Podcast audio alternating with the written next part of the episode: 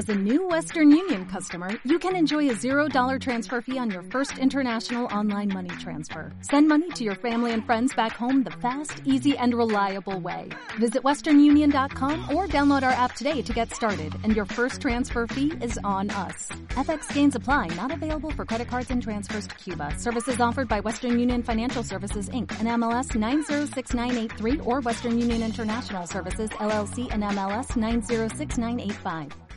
En línea está Nicolás Pino, es productor agropecuario y titular de la Sociedad Rural Argentina. Nicolás, buen día. Eduardo Bataglia te saluda. ¿Qué tal, Eduardo? Buen día. ¿Qué tal? Buen día. Yo me preguntaba y me lo respondía, ¿no? En un minuto. Eh, digo, al no ver señales de cambio en el camino de, de, la economía. El ejercicio. eh, ¿Qué te parece? ¿Cómo estamos? ¿Estamos un poco mejor porque Batakis puede llegar a cambiar el rumbo o todo va a marchar de la misma manera? Eh, siempre los cambios generan cierta expectativa, ¿no? No digo para, para más de lo mismo, para que sigamos así. Pero sí, generan expectativa. No hemos escuchado nada, nada que, que, diga, mirá, qué bueno todo esto.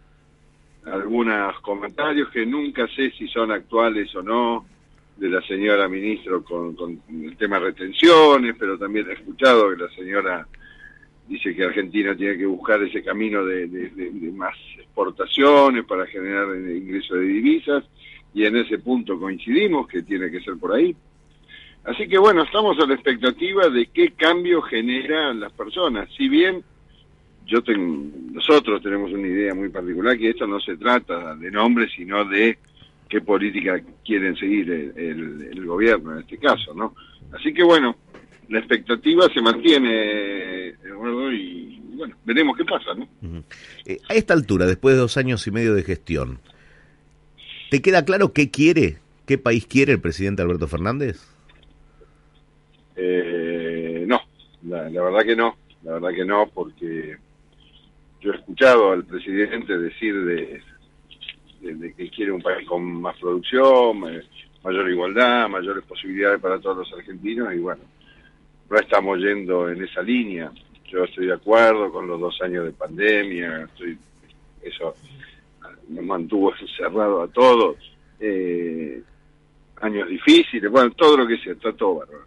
Pero el rumbo tiene que ser uno. Y yo no veo realmente, y me baso en, en decisiones que va tomando, tomando el gobierno con respecto, por ejemplo, al sector nuestro, de buscarle siempre la vuelta por aumentar impuestos en vez de, de aflojar un poco la presión que tiene sobre, sobre nosotros y sobre todo los que trabajamos en la Argentina, ¿no? La presión impositiva es feroz y el gasto público no afloja, entonces no, no vemos para dónde queremos ir. Uh -huh. Sumarle después, Eduardo, si querés, que el gasoil, que, que se, todo, todo, eh, todas estas cosas que venimos diciendo hace tanto tiempo y lo decimos tantas veces que yo digo, cómo no, capaz que le alcanzamos, pero cómo no cansamos a la gente diciendo lo mismo todo el tiempo. ¿no? Eh, a ver, eh, como productor agropecuario, eh, si querés enumerame dos o tres dificultades que tenga hoy por hoy un productor agropecuario. Eh, digo, simplemente con salir a la calle, con querer cargar nafta en tu auto o en alguna máquina de, del campo, te topás con muchos problemas. ¿Qué, ¿Qué escuchás en la gente? ¿Qué sentís en la gente hoy por hoy? Sacando ese tema, porque para no ser redundante, eh, a ver, el productor agropecuario tiene unos problemas que son graves para su, su evolución. El doble tipo de cambio es tremendo, Eduardo, es peor que un derecho de exportación. Estamos con una brecha de casi el 100% y eso se refleja en, los valores eh, de lo que produce la gente del campo. Ayer, por ejemplo, me mostraban un cuadro en soja el productor recibe el 33% del valor real, de lo que vale dónde, en Chicago. Hmm. El 33. ¿Por qué? Bueno, derecho de exportación, más no sé qué, eh, el doble tipo de cambio es, matador. ¿Qué otro tema tiene la, la, el, el, productor? El productor. Hmm. El productor tiene un tema que, que mucho de, de mucho no productor tiene un, un, problema que quiere salir a, comprar fertilizantes, porque es una cosa lógica que cualquier productor necesita, tiene que ir a la forrajería y comprar. Eh, si no hay, hay restringido. ¿Por qué? Porque este problema de la importación, eh, que está restringida a las importaciones, fertilizante es un producto que se importa mucho, ¿eh? y nosotros necesitamos eso y lo ve restringido. Después, bueno, lo que vivimos eh, todos los argentinos, ¿no? tremendo proceso inflacionario que hace que lo producido, nosotros hay que acordarse que muchas de nuestras producciones se venden con plazo, por ejemplo la uva. La gente que vende uva vende a 12 meses, Eduardo, imagínate. 12 cuotas, 12. Imagínate con el 80% de inflación ese productor de Mendoza, ese productor de economías regionales como, como La Paz. Entonces, hay problemas coyunturales que hay que buscarle la solución porque si no se puede hacer muy difícil producir en la Argentina. O sea que eh, el mensaje es el que produce se lleva la menor parte. A veces te da la sensación como que se, se, arreglan las cosas de tal manera para eh, joderte eh, que sigas produciendo. En vez de facilitar, te traban. ¿no? Y con las cosas del día a día, lo que vos dijiste hace un rato es verdad de perderte una mañana o perderte un día con un bidón en el hombro y pidiendo de a litros del gasoil y cuando lo conseguiste dicen cuánto vale, qué sé yo, pagame 2.20, 2.40, ¿entendés? Mm.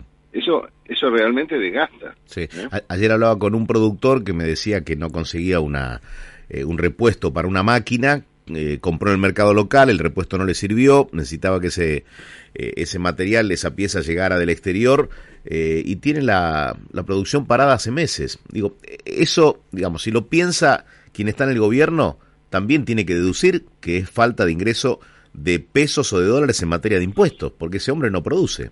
Así, otros tantos, ¿no? Es directo como vos lo estás describiendo, Eduardo. Entonces, ya llega un momento que nos salimos de, del reclamo, porque si no... Eh, fijémonos qué es lo que pasa, todo eso derrama algo que no es bueno para, para la sociedad, además en una situación que, que, el mundo reclama lo que nosotros hacemos por, por, esta desgracia que está pasando con la invasión rusa a Ucrania. El, el, mundo pide, porque se ve hacia adelante un problema con el alimento, está buscando desesperadamente dónde comprar alimento y nosotros eh, con la mezquindades internas, eh, nos damos el lujo de seguramente producir menos trigo. Es decir, por esto, Nicolás, por esto que me marcas, eh, ¿puede Argentina transformar, no sé, la llegada de Batakis o este momento que vive el mundo en una oportunidad? Digo, si nos juntáramos todos y todos los sectores eh, se pusieran de acuerdo, lógicamente convocados por el presidente de la Nación, ¿puede transformar este momento de crisis en una oportunidad? No me cabe duda que sí. No me cabe duda que sí, porque si hay un sector dinámico y que puede mostrar resultados muy rápidamente es el sector del campo. ¿Por qué? Bueno, eh, sale a sembrar más. Lamentablemente el trigo estamos medio entre los problemas de, de, insumos, más los problemas del clima, que no llueve, pero dice que va a llover este fin de semana, está medio demorado, pero estoy seguro, seguro que si hay señales claras, señales buenas, eh, podemos arrancar rápidamente. Eh, la última, y, ya te, libero y te agradezco el tiempo. ¿Qué te dice el, laburante, eh, el, hombre de campo, desde el peón que entró hace dos días a laburar en el rubro, hasta el encargado que tiene una mayor responsabilidad? Digo, ¿qué te dice el laburante? ¿Cuáles son sus temores? qué, qué siente hoy por hoy? laburante, la gente del campo y toda la gente en general, el laburante, lo que ven eh, y lo que se ve y lo que vemos, porque en definitiva uno también es un laburante, es que, que eh, está complicada vivir acá, porque nada alcanza, Eduardo, eso es el problema. Uno ve que, que el dinero en el bolsillo de los trabajadores, no importa, el tuyo, el mío, el señor que está cruzando ahora enfrente a mí, cada vez rinde menos, y eso que, que proyecta y un futuro medio difícil. Anoche comíamos con un amigo mío y, pensábamos, mirá, mirá qué ridículo, ¿no? Pensábamos en cómo hace un tipo joven que terminó el colegio, se puso a laburar o terminó la universidad, empezó a trabajar, para poder comprar su primer casa. ¿Cómo hace?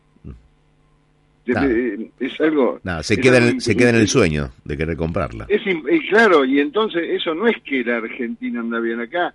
Gente del gobierno dice, pero el consumo ha crecido. Y sí, a veces es verdad, uno va yo no ando mucho por, por eh, socialmente, pero yo veo los fines de semana, cuando estoy en Buenos Aires, veo actividad, mucha actividad, ¿no? Restaurantes llenos, movimiento, la ruta, la no sé qué. Pero eso no significa que nosotros vayamos bien. Mm. Porque justamente si, si la gente joven, eh, esa, ese ideal de comprar su primer casa, ¿no? Su primer eh, casito, su primer departamento, lo que fuera, lo ve casi inviable porque cómo llega con su salario, eso te marca que las cosas no están sucediendo bien. Hay un sueño trunco en eso y, bueno, y hay que cambiarlo. Ojalá podamos hacerlo. Nicolás, gracias por haber hablado con nosotros. Eh, el paro del 3 entonces inamovible.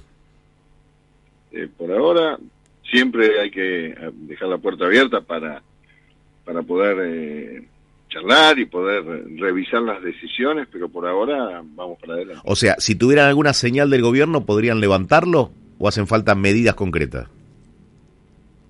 Desde mi parte, como presidente de la sociedad rural, no quiero hablar por demás, por los colegas, pero conociéndolos a ellos, pienso que, que ante una, una acción concreta de parte de, del gobierno, de las autoridades, algo, siempre se puede hablar. El problema es cuando ya no solucionas nada, ni siquiera con el diálogo. Queda claro. Gracias, Nicolás, por el diálogo. Te mando un abrazo, gracias y buena semana. Hasta la próxima. Nicolás Pino, eh, atención con esto último que dijo. ¿Mm? Conociéndolos, pero si hubiera algún tipo de medida, alguna acción concreta, la medida de fuerza del 13 de julio se puede levantar. ¿eh? Recordemos que hay un paro determinado por el sector agropecuario sin cortes de ruta para el 13 de julio.